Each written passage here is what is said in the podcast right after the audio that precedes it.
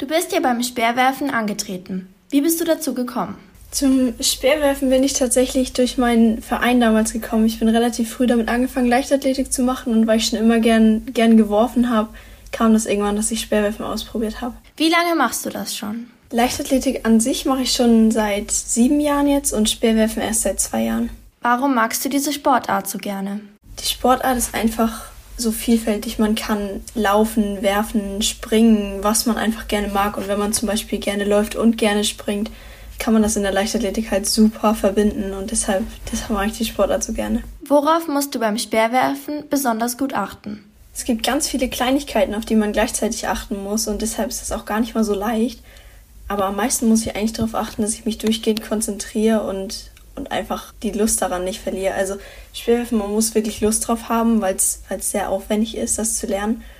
Aber wenn es einem wirklich Spaß macht, dann, dann ist das eine super tolle Sportart. Dir fehlt von Geburt an der linke Unterarm. Hat dich das nie davon abgehalten, Sport zu machen?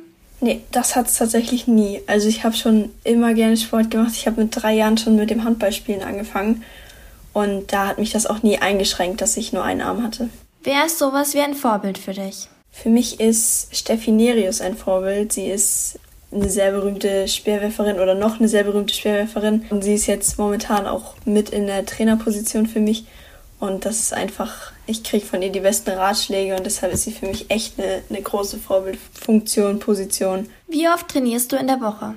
Ich habe in der Woche zweimal Handballtraining und viermal Leichtathletiktraining. Dieses Jahr bist du bei den Paralympischen Spielen in Tokio angetreten.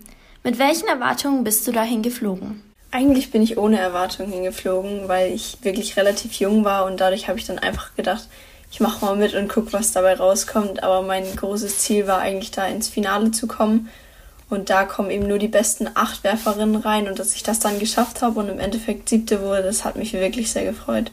Kannst du uns kurz erklären, was die Paralympics sind? Die Paralympics sind eine andere Version der Olympischen Spiele. Also ich glaube, Olympia kennen relativ viele und die Paralympics kann man sich so vorstellen, dass es das gleiche Event ist, am gleichen Ort, im gleichen Jahr, zum gleichen Zeitpunkt quasi fast, nur halt für Menschen mit Behinderung. Also ob die im Rollstuhl sitzen, ob ein Arm fehlt, ein Bein fehlt, ob man vielleicht schlechter sieht als andere. Ähm, für solche Menschen ist das halt ein spezieller Wettkampf und das ist eine total schöne Chance, irgendwie auch andere Leute kennenzulernen, die vielleicht die gleiche Behinderung haben. Wie hast du dich für die Paralympics beworben? Beworben kann man das nicht so ganz. Ne? Also es ist quasi, man, man wird von einem Bundestrainer, von einem Trainer, der auf ganz Deutschland guckt, wird man irgendwann gesichtet, so nennt sich das. Also wird man dann näher in Fokus genommen und dann kann das passieren, dass man tatsächlich mit der Leistung, die man geschafft hat, mit der Weite, die man geworfen hat zum Beispiel, dass man dann weit genug geworfen hat, um, um von diesem Trainer ausgewählt zu werden,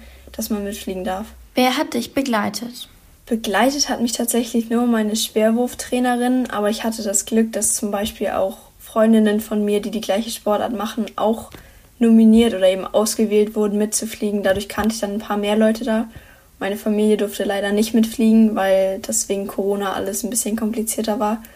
Aber das war total schön, da Freundinnen zu haben. Was war für dich das Beste an den Paralympics? An den Paralympics war für mich, glaube ich, das Beste, dass ich Gegnerinnen das erste Mal live gesehen habe quasi. Also man, man kennt schon so ein paar Gegnerinnen, die vielleicht die gleiche Behinderung haben und die gleiche Disziplin machen. Zum Beispiel kannte ich schon so die Weltrekordhalterin bei uns im Speerwerfen bei den einarmigen Frauen, habe sie aber noch nie in echt sehen dürfen und in Tokio hatte ich dann die Chance, mich mit ihr zu unterhalten und das war wirklich, glaube ich, mein schönster Moment. Was sind deine Ziele für die Zukunft? Für die Zukunft hoffe ich natürlich zum einen, dass noch ein paar mehr Paralympische Spiele dazu kommen äh, an denen ich teilnehmen darf. Aber außerdem natürlich auch, dass das alles rundherum weiterhin gut klappt, dass ich in ein paar Jahren dann vielleicht in meinem Studium bin, dass ich neben dem Studium das alles weiterhin hinbekomme mit dem Sport und dass ich noch ganz viele Jahre Spaß dran habe. Ja, also danke, dass ich dich interviewen durfte. Mir hat es auch sehr viel Spaß gemacht, das Interview mit dir. Und ich habe mich sehr gefreut, dass, dass ihr mit mir gesprochen habt und dass das so ein nettes Interview war.